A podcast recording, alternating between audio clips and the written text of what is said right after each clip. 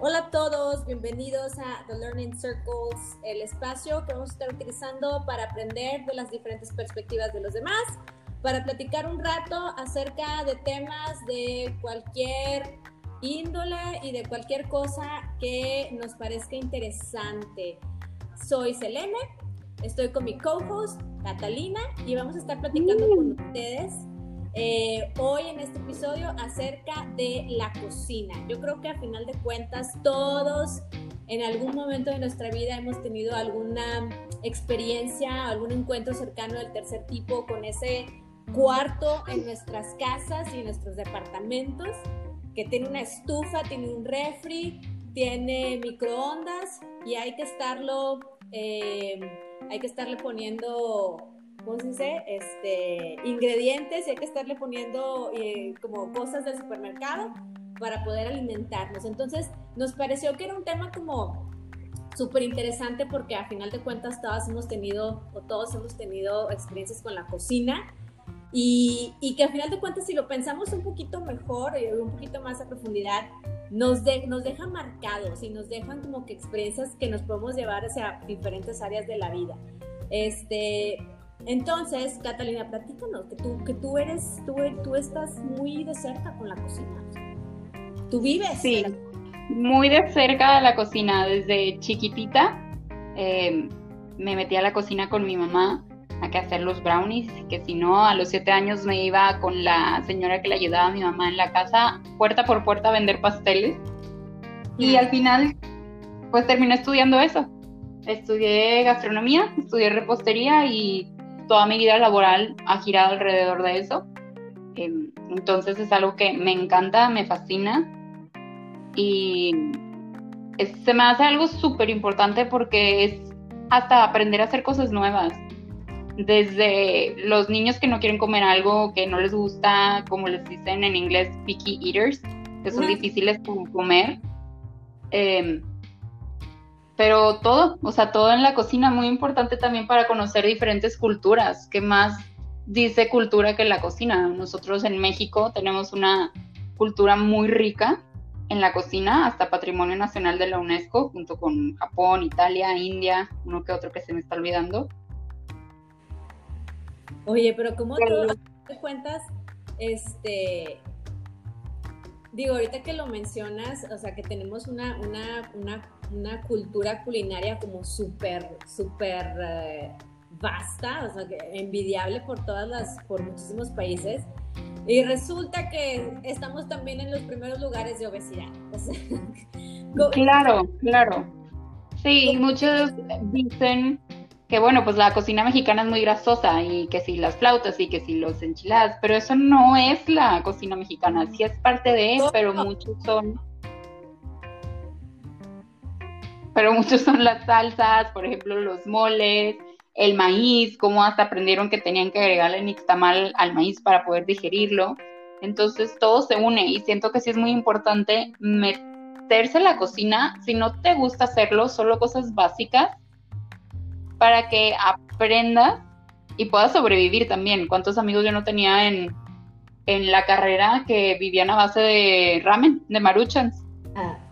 No, yo creo que muchísima gente. Sí recuerdo un episodio de mi vida o como que una parte importante de mi vida en donde, digo, obviamente más, más, más joven, en donde uno nada más se utilizar el microondas, sí empiezas a depender mucho de, de, de, ramen y de, de, bueno, de maruchan y estas cosas que hasta, que hasta le empiezas a encontrar el gusto y dices, oye, no está tan mal, o sea, sí está rico, sí podría vivir de este tipo de, de este estilo de nutrición en donde comes maruchan cinco veces a la semana de siete y lo demás es huevo. Este, claro. Pero me llamó mucho la atención que dijiste una cosa. Eso, la verdad es que yo ahorita que lo mencionas, dice, me, me, me hace mucho sentido. Pero nosotros decimos, wow, cultura culinaria este, envidiable y en el top de, del mundo eh, nuestro país. Pero nosotros inmediatamente pensamos taco, este, el burrito o, este tipo de cocina. Tú estás diciendo de que no, o sea, esa no es necesariamente la cultura que nosotros estamos, que es patrimonio cultural de la UNESCO. O sea, son más que nada todos estos platillos de Oaxaca y de no sé qué, de no sé qué, que es súper interesante. ¿no? Claro, sí. Sí, porque es mucho sobre la técnica y sobre los procesos, no tanto sobre el sabor, pero mucho sobre la tradición. si te vas al sur, es muy, muy tradicional la cocina. En el norte acá estamos muy americanizados. Ah. Y pues perdemos un poquito eso. Claro, también tenemos lo nuestro, pero no se compara nada, por ejemplo, la cocina de Monterrey, Nuevo León con la cocina de Oaxaca. Somos un puntito ahí en el universo de la cocina. Claro, oye, wow. Fíjate que yo, ahorita que me estoy, me estoy acordando de un, en algún momento vi un episodio de, ¿cómo se llama este? Eh, el de Top Chef, no Master Chef, Top Chef. Este, que uno de los retos, que ese, ese, ese, ese reality show la verdad es que me gusta bastante. No sé si todavía... La acaban de poner en Netflix. Ay, ¿cómo crees? Top Chef. Uh Ay, wow definitivamente lo voy a buscar porque me gusta, me gusta mucho porque, digo, para los que no conozcan o los que todavía, o, estemos más familiarizados con Masterchef, a comparación de Masterchef, al menos el que yo conozco que es el mexicano, este, es como gente que no necesariamente tiene como estudios en, gastronomía, o sea, es gente que simplemente le gusta mucho cocinar y, y, y pasa en el reality show. Y a comparación de Top Chef, en Top Chef sí es gente, sí son chefs como ya más establecidos, y, o sea, lo mejor de lo mejor y quiero participar de ese reality show y pues bueno, vale. Entonces, en un episodio de Top Chef siempre se me quedó marcado porque el episodio estuvo, eh, era relacionado, uno de, los retos rápidos o algo así, era de cocina mexicana precisamente. Entonces, porque uno de los chefs invitados, pues, ha dedicado toda su vida a, a, la cocina mexicana. Él es estadounidense, pero es, tiene también una estrella Michelin no sé qué. Este, entonces, el chef decía, el reto va a ser que van a cocinar algo mexicano y lo van a convertir en gourmet. Como es, como el, el programa en sí, el reality show, no es de cocinar cualquiera, es gourmet, porque todos los chefs son muy profesionales. Este, el reto era convertir la comida mexicana o un platillo mexicano y elevarlo a calidad gourmet. Y uno de los chefs se súper enojó, no quería hacer el, el, reto y es más, él estaba súper feliz y contento de perder ese reto, porque para él dentro de, su, de sus, no sé, filosofía culinaria, porque pues obviamente todo el mundo se fue, que decía el burrito o el taco, este, el sope, todas estas cosas, y él decía, no me importa, si pierdo este reto, la comida mexicana no es gourmet y la comida mexicana nunca va a poder ser gourmet, aun y cuando este, pues está el, el, chef invitado que ha dedicado toda su vida a, a, elevar y a promover la, la, gastronomía mexicana. Entonces me llamó mucho la atención porque hasta cierto punto dices, ay, pues qué feo, o sea, qué malo que tenga esa, esa filosofía pero de verdad, o sea, si estamos hablando de, de, de, gastronomía como que más elevada, pues no necesariamente estamos hablando del taco, estamos ni del burrito ni del sope, estamos hablando de todos estos platillos como más complejos en zonas de nuestro país que a veces ni siquiera imaginamos que puedan tener esta, esta, que puedan tener estas recetas, ¿no? Claro, aunque yo sí estoy un poquito peleada, para serte honesta, con la palabra gourmet, Siempre lo he estado. Y que, pues, ¿qué es gourmet? Te venden una galleta gourmet. ¿Y qué es lo que le hace gourmet? Esa galleta tiene mantequilla, azúcar, chocolate, huevo, igual que la otra. ¿Qué lo hace gourmet? Claro. Y es algo que siempre me pregunto porque yo, en, mi experiencia personal, la comida, que si el chef Michelin y que si lo molecular y que si el mejor restaurante del mundo, es algo que yo realmente no comparto porque yo siento que la comida es de todos. Siento que la comida es de todos y es para todos.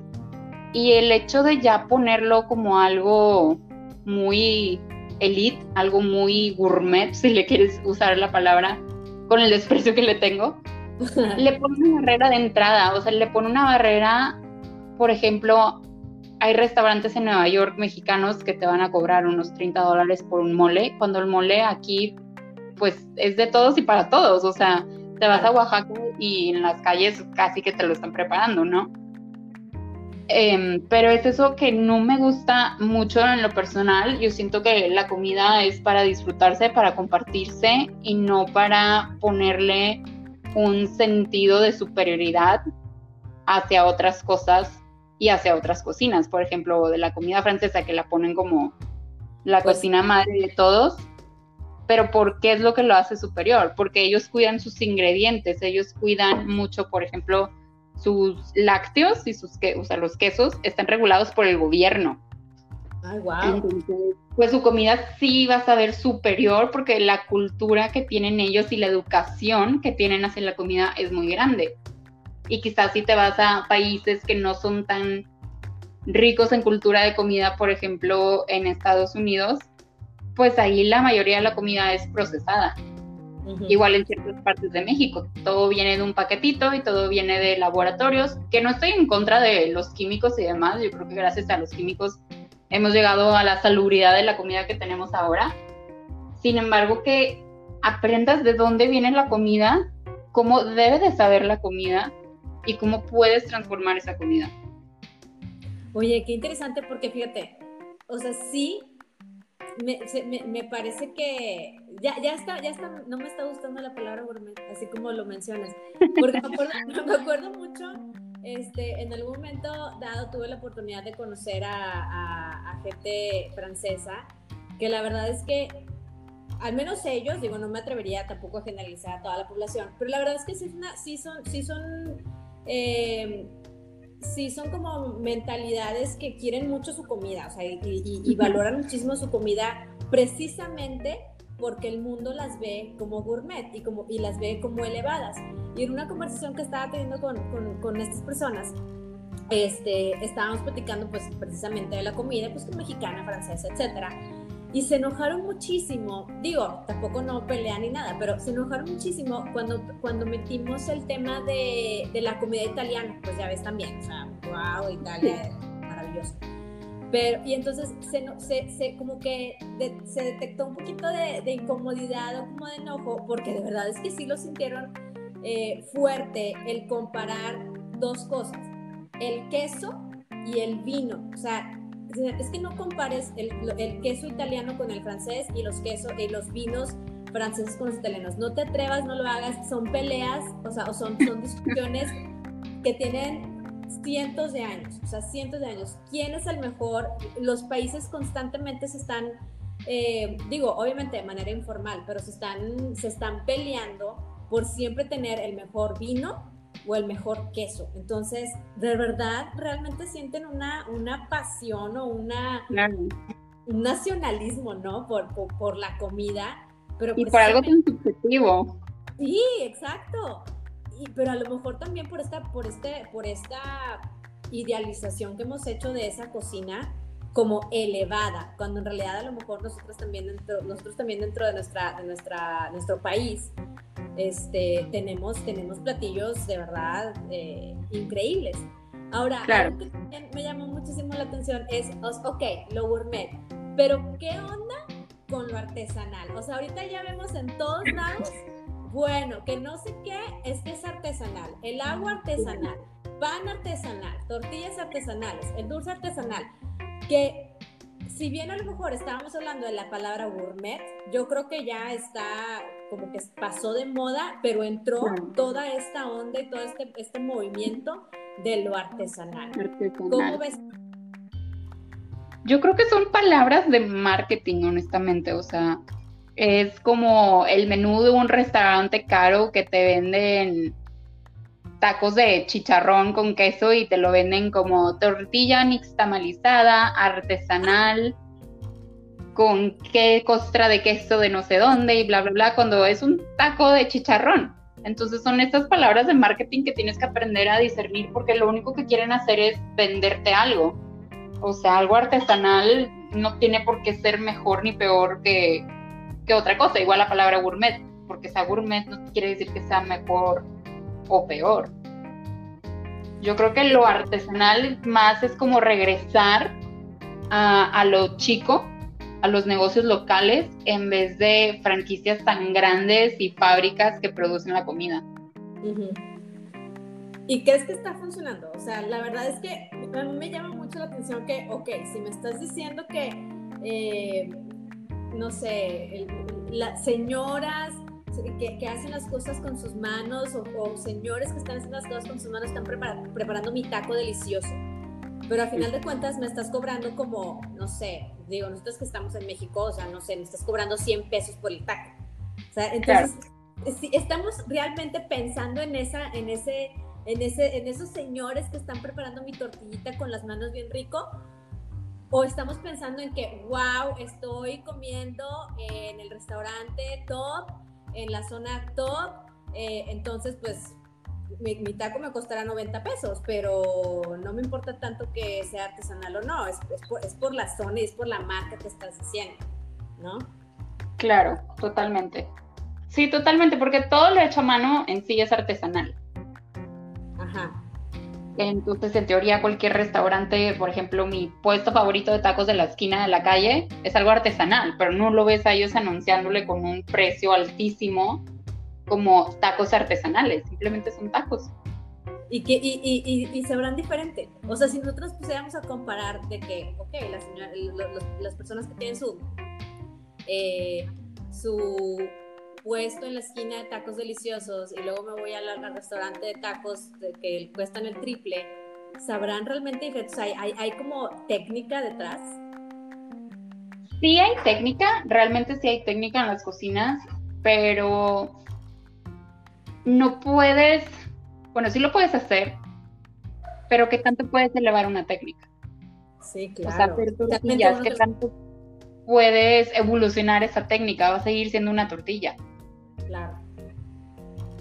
Eso sí.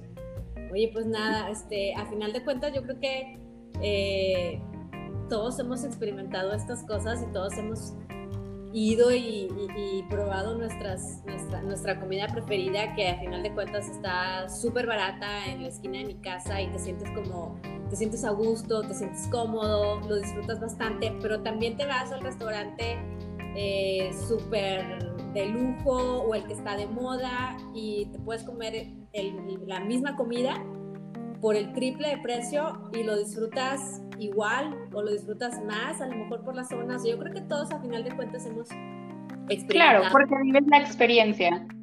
La experiencia, claro, o sea, que son experiencias diferentes a final de cuentas, ¿no? Claro.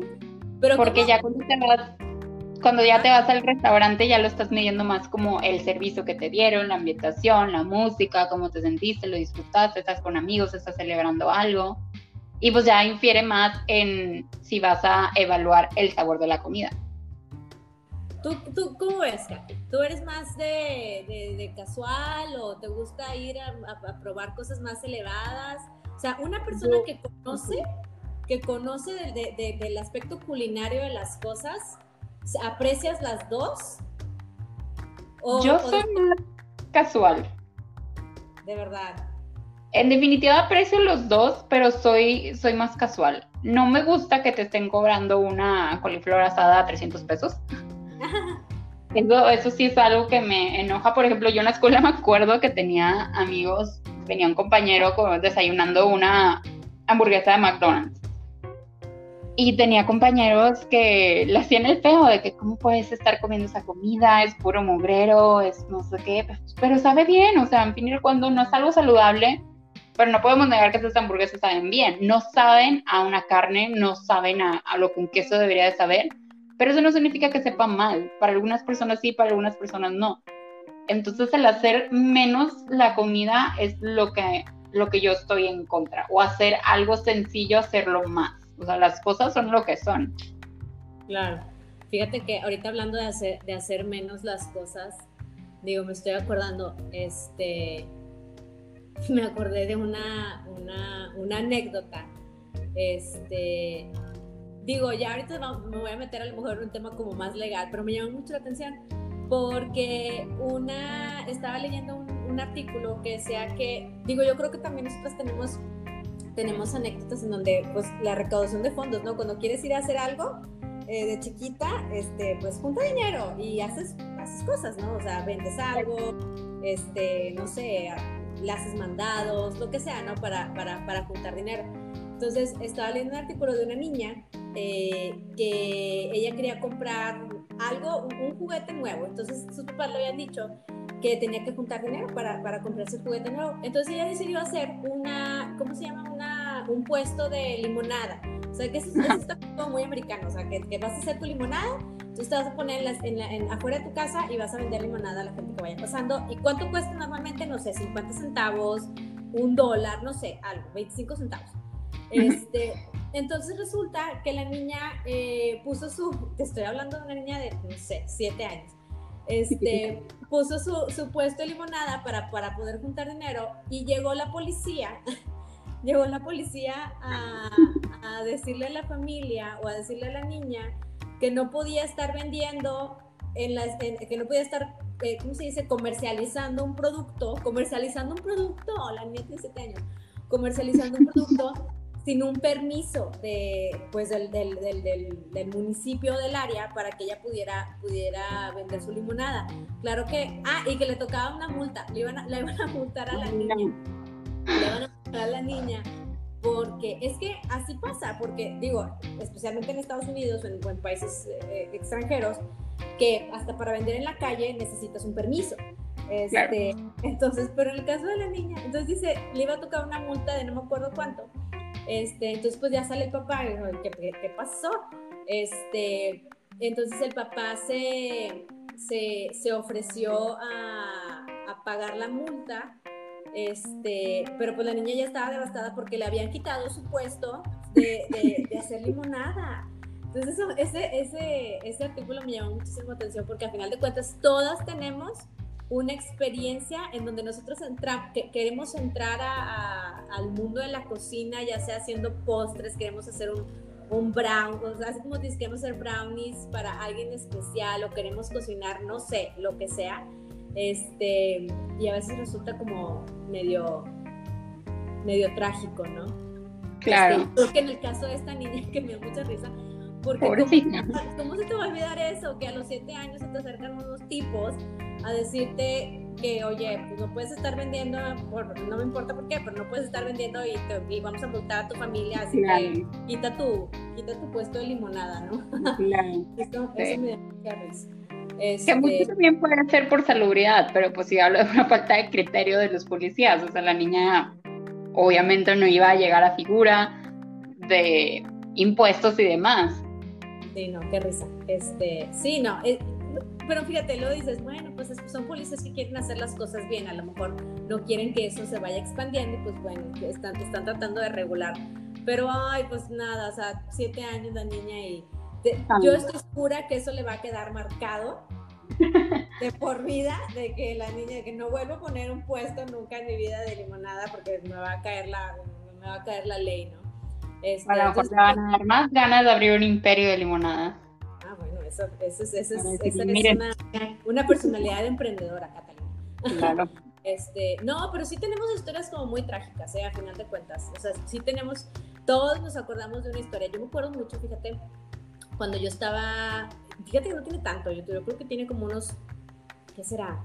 Cinco años, seis años, este, me em, empecé a entrar como que en una, en una moda o en una, este, en una onda en donde hacía muchos postres. Pero claro que había postres que yo, que yo hacía desde cero, de que compra tu harina, compra todo.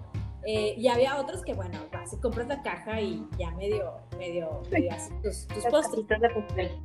Sí, claro. Entonces, es, ese postre en particular, creo que iba a ser cupcakes. Ese postre en particular, yo los iba a hacer desde cero. Pues, harina, todo, el azúcar, etcétera, ¿no?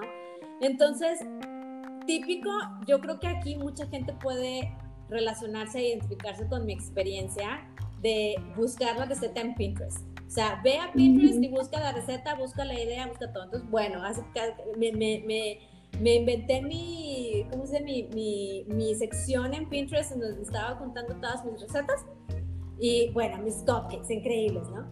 Eh, entonces, pues nada, o sea, decía ahí no sé qué cuánto de harina, no sé cuánto de no sé qué. Y yo me acuerdo que esos cupcakes iban a ser para una, una un, un, amigo que iba a tener una, una, fiesta de cumpleaños y yo me ofrecí a llevar el postre. Hacendosa. Sí, no, yo, maravillosa. ¿eh? Este, entonces iba a ser muchos, entonces la cantidad iba a ser eh, como significativa. Entonces, parte de los ingredientes era, eh, ¿cómo se llama el azúcar este de la que no es blanca? Que es ¿Moscabada? Ándale, se supone que es más, más, más saludable, ¿no? Que, que, el azúcar normal. Entonces llevaba azúcar moscabada y llevaba canela. Claro que estás hablando de una Selene que estaba reconociendo ingredientes, estaba entrando en ese mundo de ingredientes, eh, que la verdad es que, y, de sabores. Entonces, pues, ay, nada, yo ahí explorando, ¿no? Entonces llego al punto en donde vas a mezclar como que todos los polvos en, en, un bowl. Y yo me voy, me, me, voy leyendo la receta de que un cuarto y un medio y no sé qué, y no sé qué. Entonces, por alguna razón, no sé, me distraje, estaba viendo, no sé, me distraje. Y yo leí, digo, obviamente vas a necesitar como un buen de azúcar para que quede dulce. Entonces yo leí, no me acuerdo, no sé, creo que era, eh, no sé, media taza o algo así de, de, azúcar muscovado. Y era, y era un, un este, ¿cómo se llama? una, una cucharadita de canela, pero lo leí al revés. Entonces le puse como un cuarto de canela y le puse como, y le puse una cucharadita de azúcar mascabado. Pero claro que te digo que estoy en mi etapa de reconocimiento y yo feliz de la vida mezclando todos mis ingredientes, que no me di cuenta, o sea, la verdad es que yo mezclé, mezclé, mezclé, yo claro que sí, no sé qué, increíble. Puse mis, mis, eh, mis cupcakes en, en el horno, salen los cupcakes, obviamente no se ven como cupcakes y definitivamente no se ven a cupcakes. O sea, alguien ha probado algún, alguna receta o algún platillo que tenga media taza de canela, o sea, ni siquiera puedes respirar. Eh, es, hacer un, un, reto de la canela. No, qué cosa, o sea, de verdad, la canela, desde ese entonces se me quedó muy marcado que la canela es simplemente para darle un saborcito a las cosas. Es todo, o sea, nunca van a ver una receta que tenga más de una cucharada o una cucharadita de canela, nunca, no van a ver claro. No van a ver nunca una que tenga dos tazas de canela, o, nunca jamás, porque es súper, este, es súper fuerte. Entonces me dio mucha risa porque claro que en lo que yo y mi mamá íbamos probando esos cupcakes, bueno, no podíamos ni respirar, ojos llorosos, ¿qué es esto?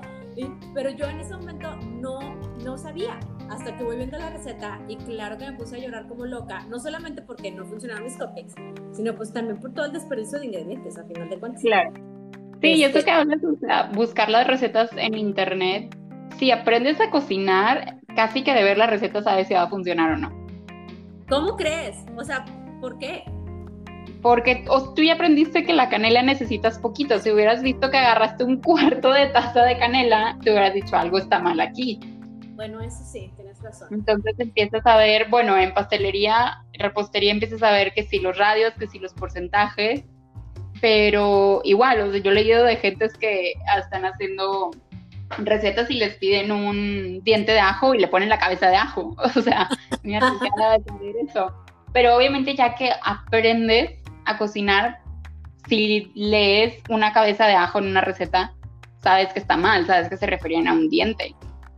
De verdad que sí. Y yo creo que a final de cuentas yo creo que todos debemos de vivir una experiencia trágica en la cocina para, para, para ser un poquito más cuidadosos, ¿no? O sea, a todo el mundo nos tiene que pasar algo. Más de uno. Sí, para que vayas, vayas teniendo como que este, este, este, estas, este conocimiento de, ah, no. No va por ahí así como lo mencionas tú, qué chistoso. Yo tuve la brillante idea de hacer arroz con katsup, o sea, era mi receta que iba a ganar premios, me iba a hacer famosa, le iba a vender. Eh, invité a mi mejor amiga a dormir a mi casa, mis sopas ya estaban dormidos, nos metemos en la cocina y empezamos a hacer arroz con katsup. Qué cosa tan más fea. Me acuerdo que la metimos en una bolsa de plástico y por alguna razón yo estaba panicada de que mi mamá me iba a regañar por tal atrocidad que había hecho la metimos en una bolsa de plástico y la tiramos en la bolsa del vecino, de basura, en el bote de basura del vecino. Oye, pero fíjate que, que no creas, ¿eh? habrá muchos, muchos de nuestra audiencia que ahorita estarán diciendo, ¿cómo te atreviste a tirar arroz con catsup si así me lo como de diario? no tengo problemas con el arroz con catsup, no es mi preferencia, lo único que mi brillantemente dijo, en vez de caldo de pollo, en vez de agua, catsup. Ah, ya el arroz con katsup, intenté cocinar el arroz en katsup. Qué cosa, puede a lo mejor que si te estés ganando un premio importante, a lo mejor si le pones una cabeza de ajo, si le pones una cabeza de, ajo, vas, a estar dando en el clavo a esa, a esa receta que te va a llevar al estrellato. Terrible. bueno, llegamos al fin de The Learning Circles. Muchísimas gracias por estar con nosotros, por platicar con nosotros, por descubrir un poquito más acerca de la cocina con nosotras. Esperamos que eh, nos compartan a través de todas las redes sociales. Eh, estamos guion bajo, the LCs guion bajo en Instagram y en Twitter. Eh, de todas maneras, vamos a, vamos a poner las, las, las, ligas en las plataformas para que nos escuchen, para que platiquen con nosotras, nos manden sus preguntas, comentarios, qué opinan de la arroz con katsu. Sí, a lo mejor estamos, estamos teniendo una idea, una idea culinaria que les va a funcionar a ustedes o nos va a funcionar a nosotras y estamos aquí eh, compartiéndolo con todos ustedes. ¿Qué opinan acerca de la cocina artesanal o todo lo que es ahorita la la, gastronomía artesanal que está tan, tan popular y tan, y tan de moda. Ahorita todo el mundo hace las cosas artesanales. Y compártanos también cuál ha sido su tragedia culinaria. Todos tenemos una, platiquen eh, a quién, quién tuvo que sufrir por, por, ese, por esa tragedia que cometieron en la cocina, quién se comió su creación.